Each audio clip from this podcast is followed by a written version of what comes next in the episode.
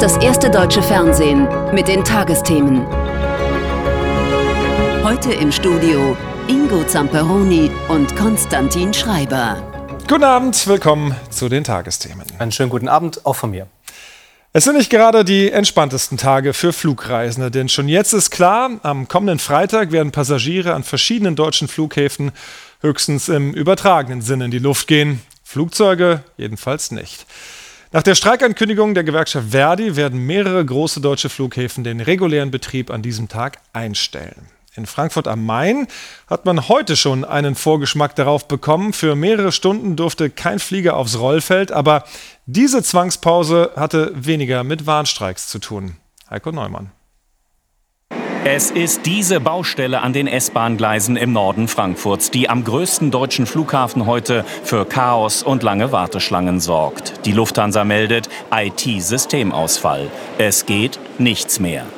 Die Ursache liegt tief unter der Erde und gehört der Telekom.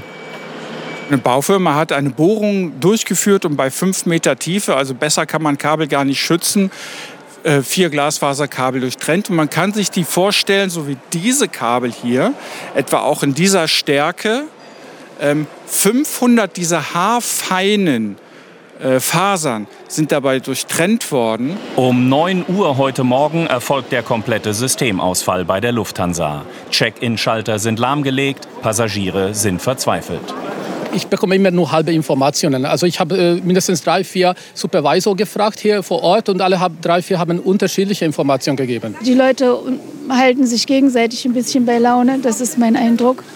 Ansonsten kommt hier kaum mal einer langgeturnt. Jetzt stehe ich hier in einer fröhlichen Wartegemeinschaft mit vielen hundert Menschen, um äh, Flug umzubuchen oder zumindest den Koffer wieder zurückzubekommen oder was auch immer. Hier ist das absolute Chaos. Das Problem ist, äh, was ich hier als Betroffener sehe, ist, dass die Lufthansa hier nicht in Informationsvorschub bringt. Stillstand auf dem Vorfeld. Weil Lufthansa-Maschinen am Boden bleiben, werden über Stunden auch Landungen in Frankfurt ausgesetzt. Das Problem ist dann, und das ist dann die, die Kettenreaktion, wenn die Flugzeuge von Lufthansa oder von der Lufthansa-Gruppe nicht abheben aus Frankfurt, dann werden die Parkpositionen natürlich nicht frei. Das heißt, irgendwann hat der, die Fraport dann keinen Platz mehr, die ankommenden Flugzeuge irgendwo zu parken. Deutschlands größter Airport lahmgelegt, durch eine Baustelle viele Kilometer vom Flughafen entfernt. Der Punkt ist, dass es natürlich Doppelungen und Ersatzleitungen gibt. Die hat es auch in diesem Fall gegeben. Worum die aber nicht gegriffen haben, das ist Teil der Analyse, die wir heute noch gar nicht äh, abschließend bewerten können. Am Abend hat sich die Lage am Frankfurter Flughafen normalisiert. Laut Lufthansa sind alle Systeme wieder einsatzbereit und der Flugverkehr soll morgen planmäßig stattfinden. Fragen jetzt an unseren ARD-Luftfahrtexperten Michael Immel in Frankfurt am Main. Michael, ja, morgen wieder planmäßig, aber am Freitag wird da wirklich wieder nichts abheben?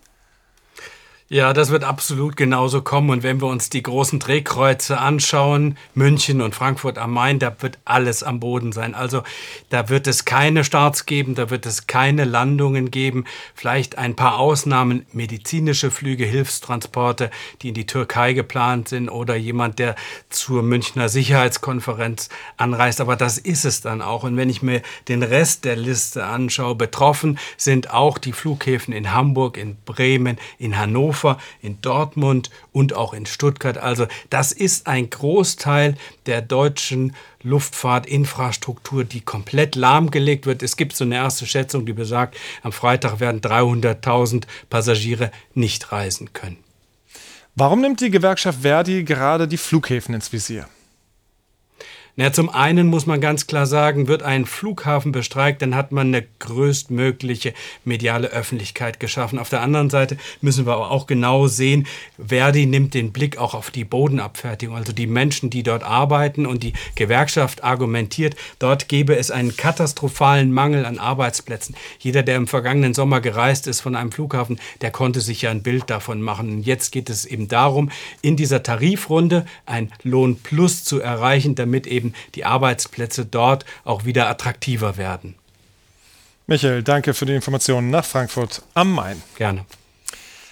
Es ist zwar mittlerweile Tag 9 nach dem schweren Erdbeben in der Türkei und Syrien, aber auch heute sind vereinzelt noch Menschen aus den Trümmern lebend gerettet worden. Und mindestens 40.000 haben ihr Leben verloren. Millionen kein Zuhause mehr, kein sicheres mehr, leben in Zelten oder verbringen die Nächte gar im Freien. Angesichts des Ausmaßes der Zerstörung wird in der Region noch lange Zeit viel Unterstützung benötigt werden. Aus Deutschland hat sich nun ein privater Hilfskonvoi auf den Weg in die Türkei gemacht. Katharina Willinger hat die Helfer in Osmaniye getroffen. Gleich sollen sie ankommen. Vier Lkw mit Hilfsgütern aus Deutschland. Die türkischen Helfer warten schon seit Stunden, denn die Sachen werden dringend gebraucht.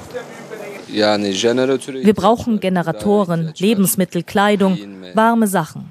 Darauf warten wir jetzt. Der erste Lastwagen ist da. Mehr als 3300 Kilometer liegen hinter ihm. Aus der Nähe von Darmstadt bis ins türkische Osmaniye. Turgay ist einer der Fahrer. Fast drei Tage war er unterwegs. Hier ist für ihn erstmal Endstation. Wir haben auch ein paar Freunde hier in der Gegend, die davon betroffen sind. Und ja, wir würden gerne hinfahren oder ich würde persönlich gerne hinfahren. Aber leider sind die Straßen gesperrt. Ich komme nicht durch. Jetzt übernehmen die türkischen Freiwilligen. In einer Grundschule wird erst einmal alles zwischengelagert. Lebensmittel, Babynahrung, Decken, rund 200 Generatoren und Hygieneartikel. Alles Spenden. Die Fahrer aus Deutschland haben sich extra Urlaub genommen. Da habe ich gesagt, okay, ich rede morgen mit meinem Chef sofort und morgen 9 Uhr mit dem Chef geredet. Der Chef sagte, okay, absolut kein Problem, wegen Hilfeleistung. Dann bin ich gleich angerufen, dann nächsten Tag fahren wir los. Alle von ihnen haben Familie und Freunde in der Türkei. Als die Nachricht vom Erdbeben kam, waren sie schockiert. Die Herzen sind eingefroren quasi. Also alle Emotionen, die waren wie eine Achterbahn, die sind hoch runtergegangen. Also das war gar kein, ich weiß nicht, wie ich das beschreiben soll. Für die Fahrer geht es am kommenden Morgen zurück nach Deutschland. Die türkischen Helfer werden die Hilfsgüter verteilen. Der nächste Tag. Ayfer Odabasche ist eine der Helferinnen. Ihr Bruder und dessen Frau, die in Deutschland leben, haben die Aktion organisiert. Ayfer und ihre Familie sind selbst betroffen. Ihr Mann wurde verletzt, ihr Haus ist unbewohnbar, aber vielen anderen geht es viel schlechter, sagt sie. An vielen Orten gibt es immer noch keinen Strom. Viele Familien brauchen dringend Babynahrung und Hygieneartikel, denn es gibt keine sanitäre Versorgung. Mit dem eigenen Auto geht es jetzt in Richtung einiger kleinerer Ortschaften, dorthin, wo bisher nur wenig Hilfe ankommt. Der erste Stopp. In den Zelten hier sind momentan mehrere Familien mit kleinen Kindern untergekommen. Nachts wird es eiskalt, erzählen sie Eifer. Wie macht ihr das mit dem Waschen und der Toilette? fragt sie. Wir konnten uns bisher noch gar nicht waschen, sagt die Frau. Ein öffentliches Klo gibt es im Park nebenan. Eifer lässt das Nötigste für die Familie da. Ein paar Meter weiter warten bereits die Nächsten, die Hilfe brauchen. Diesmal eine syrische Familie. Eifer ruft ihre Schwägerin Julia in Deutschland an. Sie hat den Hilfskonvoi organisiert. Wir haben vier Tage sehr, sehr hart gearbeitet mit ganz vielen Helfern, die uns unterstützt haben und haben es Gott sei Dank rechtzeitig geschafft. Aber leicht war es nicht. Es gibt noch tausende Menschen, bei denen keinerlei Hilfe angekommen ist. Und wir werden versuchen, ihnen zu helfen. Die Hilfe aus Deutschland, sie findet ihren Weg zu den Menschen im türkischen Erdbebengebiet, wo viele alles verloren haben. Viel ist in diesen Tagen und Wochen von Veränderung die Rede, von Zeitenwende, von Gewissheiten, die über den Haufen geworfen werden und wurden. Und das vor dem Hintergrund des Ukraine-Kriegs meist im negativen Sinne.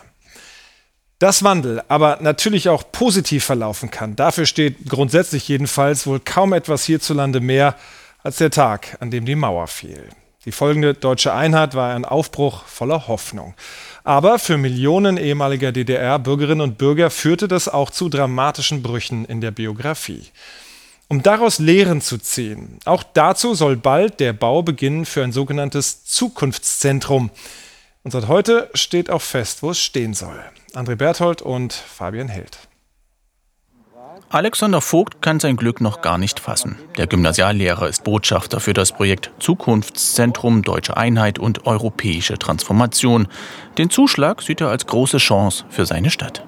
Für die Stadt ist es natürlich, ich würde sogar sagen, der Begriff vielleicht abgedroschen, der Begriff, aber eine gewisse Zeitenwende, weil Halle hat ja in den letzten 30 Jahren oder gerade in den 90er Jahren viele Niederschläge erlebt, also Verlust der Hauptstadtfunktion zum Beispiel, ein Aderlass von 100.000 Einwohnern hier in Halle und Arbeitslosigkeit. Und jetzt hat sich aber Halle gut gefangen.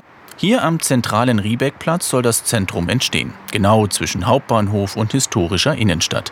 Ausschlaggebend waren unter anderem die Lage an einem ICE-Knotenpunkt sowie die bestehende Forschungslandschaft mit der Nationalen Akademie der Wissenschaften Leopoldina und der Universität. Professor Jonathan Everts ist Teil dieser Forschungslandschaft. Er hat an der Bewerbung für Halle mitgearbeitet und betont, es soll im neuen Forschungszentrum nicht nur um den Blick zurück, sondern um Ideen und Lösungen für die großen Fragen der Zeit gehen. Es arbeiten heutzutage nicht mehr viele Menschen im Kohlebergbau. Trotzdem gibt es ganze Regionen, die sich nach wie vor identifizieren damit. Dieser Umbruch weg von einer Industrie, die uns reich gemacht hat in gewisser Weise ne, und die uns als Gesellschaft auch das Überleben gesichert hat für lange Zeit, hin zu einer, um, äh, einer Zukunft mit Fragezeichen. Das ist das, was als Thema da im Raum steht. Themen, mit denen sich die Stadt im mitteldeutschen Braunkohlerevier gegen Eisenach, Jena, dem Duo Leipzig-Plauen sowie Frankfurt oder durchgesetzt hat. Sachsen-Anhalts Ministerpräsident Haseloff betont, dass man die Ideen der anderen Wettbewerber aufgreifen und gemeinsam am Zukunftszentrum arbeiten möchte. Wir freuen uns riesig, äh, dass wir den Zuschlag erhalten haben, wissen aber auch um die Verantwortung, die wir haben. Denn es ist ja kein Projekt, was ausschließlich für Halle und für Sachsen-Anhalt dienen soll, sondern für Ostdeutschland, Gesamtdeutschland, aber auch Europa wirksam sein muss. Vorbild für die Forschungseinrichtung ist das Solidarność-Zentrum in Danzig. Hier geht es um die Gewerkschaftsbewegung, die maßgeblich Reformen in Polen vorangetrieben hat und welche Lehren man daraus ziehen kann. Auf den Straßen Halles rings um das Händeldenkmal freuen sich die meisten auf das neue Zukunftszentrum. Das soll im Prinzip Nachweis sein, wie die Wende gelaufen ist, so wie ich es verstanden habe. Und dass es einfach spannend wird wahrscheinlich, dass man auch die Geschichte wieder nachvollziehen kann. In dem Zusammenhang werden vielleicht mehr Leute in den Osten kommen, nach Halle kommen und sich selber eine Meinung bilden. Wie das Zukunftszentrum in Halle genau aussehen soll, ist noch völlig offen. Ein Architekturwettbewerb soll Klarheit bringen. Bisher gibt es nur diese Animation der Stadt. 200 Millionen Euro stehen zur Verfügung. 2028 soll alles fertig sein. Und über das Projekt Zukunftszentrum für deutsche Einheit und europäische Transformation habe ich vor der Sendung mit Judith Enders in Berlin gesprochen. Die Politikwissenschaftlerin ist Mitbegründerin der Initiative Dritte Generation Ostdeutschland und Vorstandsmitglied im daraus hervorgegangenen Verein Perspektive Hoch 3. Guten Abend, Frau Enders. Schönen guten Abend. Es war ein enger Wettbewerb, dass Halle an der Saale jetzt den Zuschlag bekommen hat. Eine gute Entscheidung? Ja, also Halle ist eine sehr schöne Stadt, hat eine wechselvolle Geschichte und viel Kultur zu bieten. Und ähm, einer konnte nur gewinnen. Die anderen sind wahrscheinlich etwas traurig, aber schön ist es für Halle, finde ich schon gut. In der Tat. Sie engagieren sich schon seit langem für die Verständigung zwischen Ost und West. Warum braucht es aber so ein Zukunftszentrum überhaupt? Naja, der Name Zukunftszentrum für äh, deutsche Einheit und europäische Transformation sagt ja schon, dass es nicht nur darum geht, äh, eine Verständigung zwischen Ost und West zu erreichen, sondern es geht um mehr. Es geht darum, äh, den Blick äh, über Europa hinaus sogar zu weiten, sich mal die Gegebenheiten vielleicht auch in Osteuropa genauer anzuschauen und vor allem zum Thema Transformation und was wir daraus lernen konnten, ein wenig ähm, intensiver den Blick dahin zu richten, was die Zukunft bringen soll, wie man aus den letzten 30 Jahren Jahren Transformationserfahrung in Deutschland, also insbesondere in Ostdeutschland, aber auch gemeinsam in Ost und West äh, Schlussfolgerungen darüber ziehen kann, wie die Zukunft gestaltet werden kann. Und das im deutschen, im europäischen, aber auch im globalen Rahmen. Welche Schlussfolgerungen lassen sich denn ziehen aus 30 Jahren Transformationsgeschichte hier in Deutschland? Ja, Transformation ist halt etwas, äh, also gesellschaftliche Transformation, was nicht von heute auf morgen passiert, was oft mit ähm, Verletzungen oder vielleicht auch Bedenken verbunden ist, aber auch mit Chancen und neuen Erkenntnissen. Und deswegen soll in diesem Transformationszentrum auch so dieser Dreiklang von Erinnerung, äh, Forschung und Kultur und vor allem Kunst miteinander verwoben werden. Das sollen nicht so drei Säulen sein, die nebeneinander stehen, sondern die sollen sich gegenseitig befruchten und vor allem, und da glaube ich, hat auch Halle in dem Wettbewerb gewonnen, soll das Umfeld mit einbezogen werden. Es nützt nichts, wenn man so ein Zentrum einfach irgendwo auf die Wiese stellt und die Menschen, die drumherum leben oder die was beitragen können, außer Acht lässt, sondern es ist wichtig, dass äh, das von den Menschen, die dorthin kommen und die jeden Tag mit so einem Ort äh, in Berührung kommen, äh, gemeinsam äh, die Zukunftsvision entwickelt und diese auch an die jeweiligen zeitgeschichtlichen Erfordernisse anpasst. Also wir werden ja sehr viele äh, große Transformationen noch vor uns haben in den verschiedensten Gebieten, Ökologie, Ökonomie, überhaupt wie die Menschheit mit der Digitalisierung oder dem demografischen Wandel umgehen will oder selbst so eine Krise wie die Corona-Krise. Das sind Transformationen, die vor uns liegen und äh, die es erfordern, dass man sich mit dem Thema an sich beschäftigt, Schlussfolgerungen zieht und dann dann vielleicht gemeinsam an so einem Ort auch äh, Neues entdecken kann und auch Neues denken kann. Mhm. Also ich würde sagen, das Gebäude wird ein schöner Rahmen dafür, wo das Denken öfter mal die Richtung wechseln kann. Das bedeutet auch Transformation. Das klingt sehr ambitioniert, aber doch immer noch so ein bisschen ne-, nebulös. Was genau erwartet sich, was, was, wie muss man sich das vorstellen, wenn man da hinkommt an dieses und nicht einfach nur ein schönes Gebäude sich anschauen möchte? Also noch gibt es ja kein Gebäude und ja. äh, der Entwurf des Gebäudes sollte sozusagen dem Anspruch gerecht werden, dass da inter- und transdisziplinär gedacht, geforscht, aber auch was erlebt werden kann. Der ganz normale Bürger und die Bürgerinnen können da hinkommen, aber auch Touristinnen, Menschen aus aller Welt, die sich für Wandel und äh, die Veränderung der Gesellschaft interessieren und dort ihre Ideen und auch ihre Impulse einbringen. Und die künstlerische Seite ist deswegen so wichtig, das soll nicht nur eine verkopfte Angelegenheit werden, sondern auch was, was die Emotionen anspricht und was die Emotionen der letzten 30 Jahre vielleicht auch berücksichtigt und nicht nur die, die in Ostdeutschland äh, mehr oder weniger äh, angenehm in Erinnerung geblieben sind, sondern auch die der gemeinsamen Entwicklung von Deutschland, von einem Deutschland in Europa, die gemeinsame europäische Entwicklung und auch der Blick nach Osteuropa und auch noch weiter nach Osten. Es gibt ja noch mehr Länder, die Transformationen unterworfen sind und da vielleicht auch so einen globalen Dialog hinzubekommen, der den Fokus darauf richtet, äh, die deutsche Einheit zu reflektieren. Das wäre super. Hört sich kompliziert an, aber ich glaube, es ist machbar. Aber was genau sind denn die Lehren, die wir aus den Brüchen der Biografien in Ostdeutschland da mitnehmen können für die Zukunft, was da vielleicht mitgedacht werden könnte?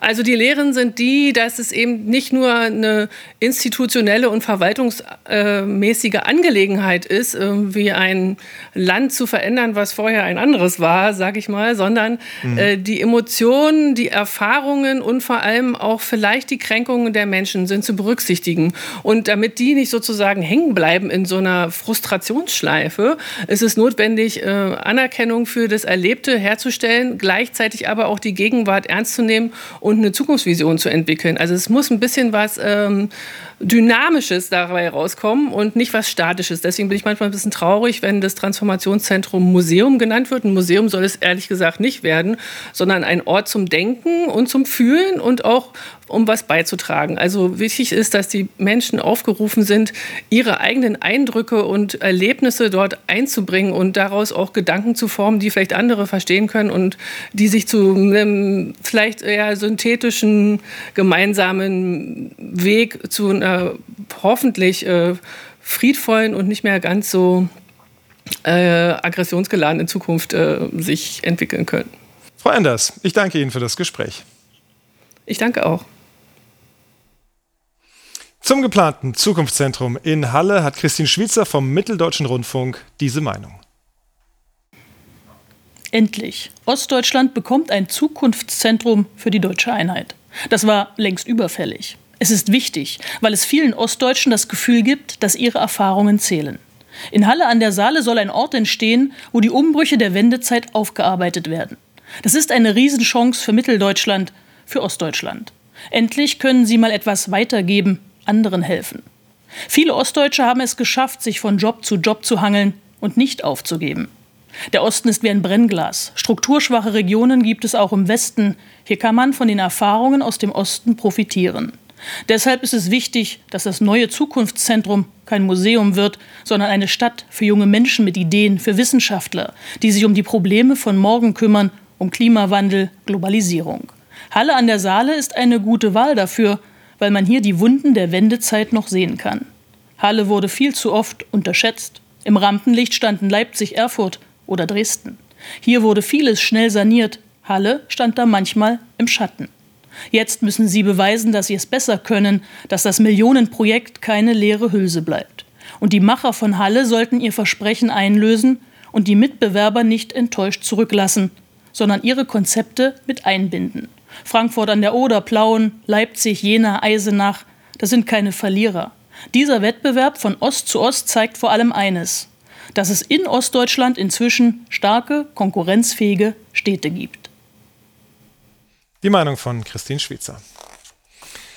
In wenigen Tagen jährt sich der russische Angriff auf die gesamte Ukraine. Ein Jahr, das auch bei uns viel verändert hat. Aber was es wirklich bedeutet, wenn dieser Krieg, wenn Sterben und Leid Teil des Alltags werden, davon können wir uns zwischen all den Debatten um Kampfjet, Panzer oder Munitionslieferungen hierzulande nicht wirklich ein Bild machen. Dass es aber nicht um irgendwelche abstrakten Zahlen geht, wenn von Verlusten an der Front die Rede ist, sondern in jedem einzelnen Fall um bittere Realität, das zeigt unser Reporter Oliver Feldfort, der bei der Beerdigung eines gefallenen ukrainischen Soldaten Freunde und Familie begleiten durfte.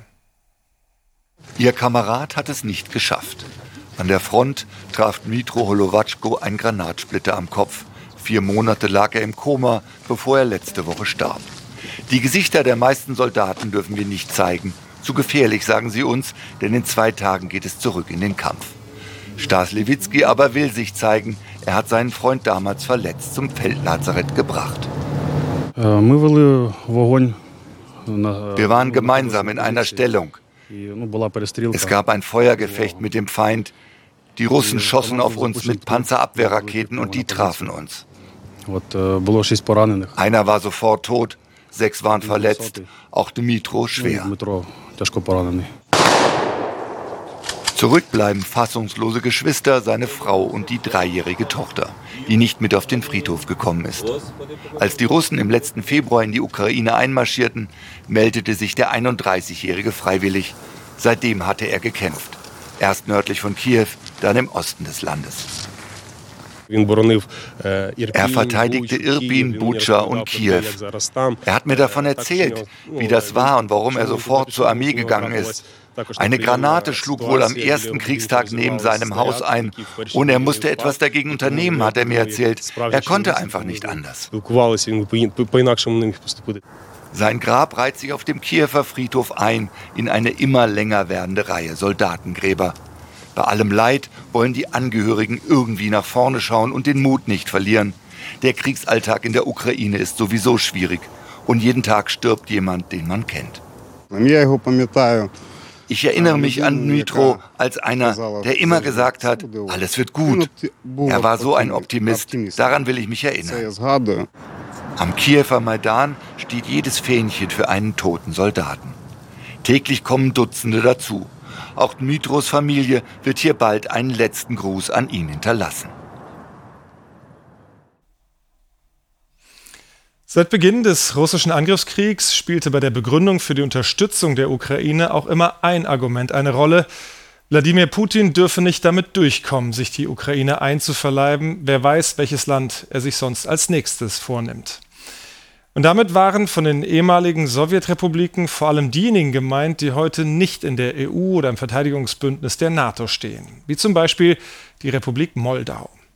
Das Land zwischen Rumänien und der Ukraine ist seit vergangenem Jahr zwar EU-Beitrittskandidat, aber die Regierung in der Hauptstadt Chisinau hat nicht die Kontrolle über das ganze Land. Das Gebiet Transnistrien ist de facto unabhängig, unterstützt von dort stationierten russischen Soldaten. Aus Moldau berichtet Sabine Krebs. Der Zug schleicht durch den Abend, ein Uraltmodell, unterwegs von Moldaus Hauptstadt Chisinau nach Ungen, Richtung Westen, wohin sich die kleine Republik Moldau auch politisch orientiert. Sie haben einen beschwerlichen Weg vor sich, Pendler wie die einfachen Arbeiterinnen Elena, Valentina und Maria. Umgerechnet 200 Euro verdienen sie im Monat, dafür fahren sie jeden Morgen gegen 5.30 Uhr los, kommen erst spät nach Hause. Brot, einfach alles, wirklich alles. Auch das Fleisch ist so teuer geworden und Öl. Nicht nur dreimal so teuer. Nein, das ist inzwischen fünfmal so teuer. Unser Gehalt ist so klein. Sie versprechen uns ständig, dass es erhöht werden soll. Aber wann? Das wissen wir nicht. Zwischen Armut und Aufbruch jongliert Moldau, das kleine Land im toten Winkel Südosteuropas. Entstanden aus den Trümmern der Sowjetunion. Gerade einmal 2,6 Millionen Menschen leben noch hier. Die, die geblieben sind, ächzen unter galoppierender Inflation, steigenden Energiepreisen und der Angst, dass der Krieg auch zu ihnen kommen könnte. Natürlich steigen die Preise, aber was uns berührt, ist die Tatsache, dass wir nie gedacht hätten, dass es in unserer Zeit einen Krieg geben könnte. Wir können nicht mal Pläne für morgen oder übermorgen machen. Wir denken darüber nach, was am Abend passiert, ob wir noch leben oder losrennen oder ob die Mobilisierung beginnt. Wir wissen einfach nicht, was wird. Das Land erlebt gerade höchst turbulente Zeiten. Die Regierung letzte Woche zurückgetreten und seit Monaten Vermutungen über gezielte russische Einflussnahme. Am Montag dann informiert die pro-westliche Präsidentin Sandu über Geheimdienstberichte, wonach Russland einen Umsturzversuch plane. Moskau dementiert. In Mollau ist man auch deshalb so alarmiert, weil in der abtrünnigen Region Transnistrien noch immer rund 1500 russische Soldaten stationiert sind. Den Krieg fast direkt schon vor der eigenen Haustür hatte die 68-jährige Olga im Nordosten Mollaus, an der Grenze zur Ukraine. Hier waren im letzten Jahr Trümmerteile einer russischen Rakete heruntergekommen, die die ukrainische Luftabwehr abgeschossen hatte. Es war wirklich beängstigend. Ich dachte erst, es wäre ein Jet. Es gab so einen Lärm und dann eine Explosion. Ich dachte erst, das war's jetzt. Das ist das Ende der Welt. Mehrfach bereits hat Russland den Luftraum Mollaus verletzt, zuletzt am vergangenen Freitag. Zurück zu den drei Arbeiterinnen. Endlich angekommen, zeigt Elena uns ihr Zuhause. Geheizt wird mit Holz. Der Strom aber frisst ihr Einkommen. 40 Euro zahlt sie inzwischen monatlich. Doch was sie an diesem Abend am meisten beschäftigt, ist die Angst vor der Zukunft. Ja, ja, ja klar haben wir Angst. Natürlich machen wir uns Sorgen. Jeder hat doch Angst, dass der Krieg nach Moldau kommen könnte. Gott möge uns beschützen. Und wo sollen wir denn auch hin? Ich gehe nirgendwo hin. Wer wartet denn schon auf mich? Inständig hoffen sie also weiter auf Frieden, wie die meisten Menschen in Moldau. Mit ihrem selbstgemachten Wein stoßen sie darauf an, bevor dann morgen früh wieder ihr Zug Richtung Chisinau rollt. Und weitere Nachrichten des Tages jetzt, Konstantin, mit dir.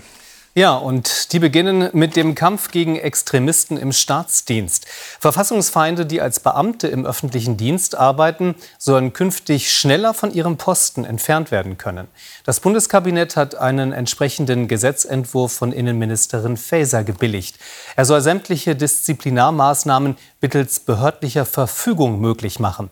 Bislang ist für eine Entlassung, Zurückstufung oder Aberkennung des Ruhegehalts bei Beamten eine Disziplinarklage erforderlich. Diese Verfahren sind meist sehr langwierig. Air India möchte im internationalen Flugverkehr mit dem Aufbau eigener Drehkreuze den arabischen Fluggesellschaften aus Dubai und Katar Konkurrenz machen. Dazu will sie ihre Flugzeugflotte massiv ausbauen. Mehr dazu von Markus Görne aus der Frankfurter Börse. Es ist der größte Einkauf in der Luftfahrtgeschichte. Air India, die indische Fluggesellschaft, kauft in Europa und in den USA ein. 210 Airbus A320 Neo sollen her, 40 Großraummaschinen A350 ebenso. Auch beim US-Mitbewerber Boeing wird bestellt. 190 737 MAX, insgesamt 30 Langstreckenmaschinen der Typen 787 und 777X.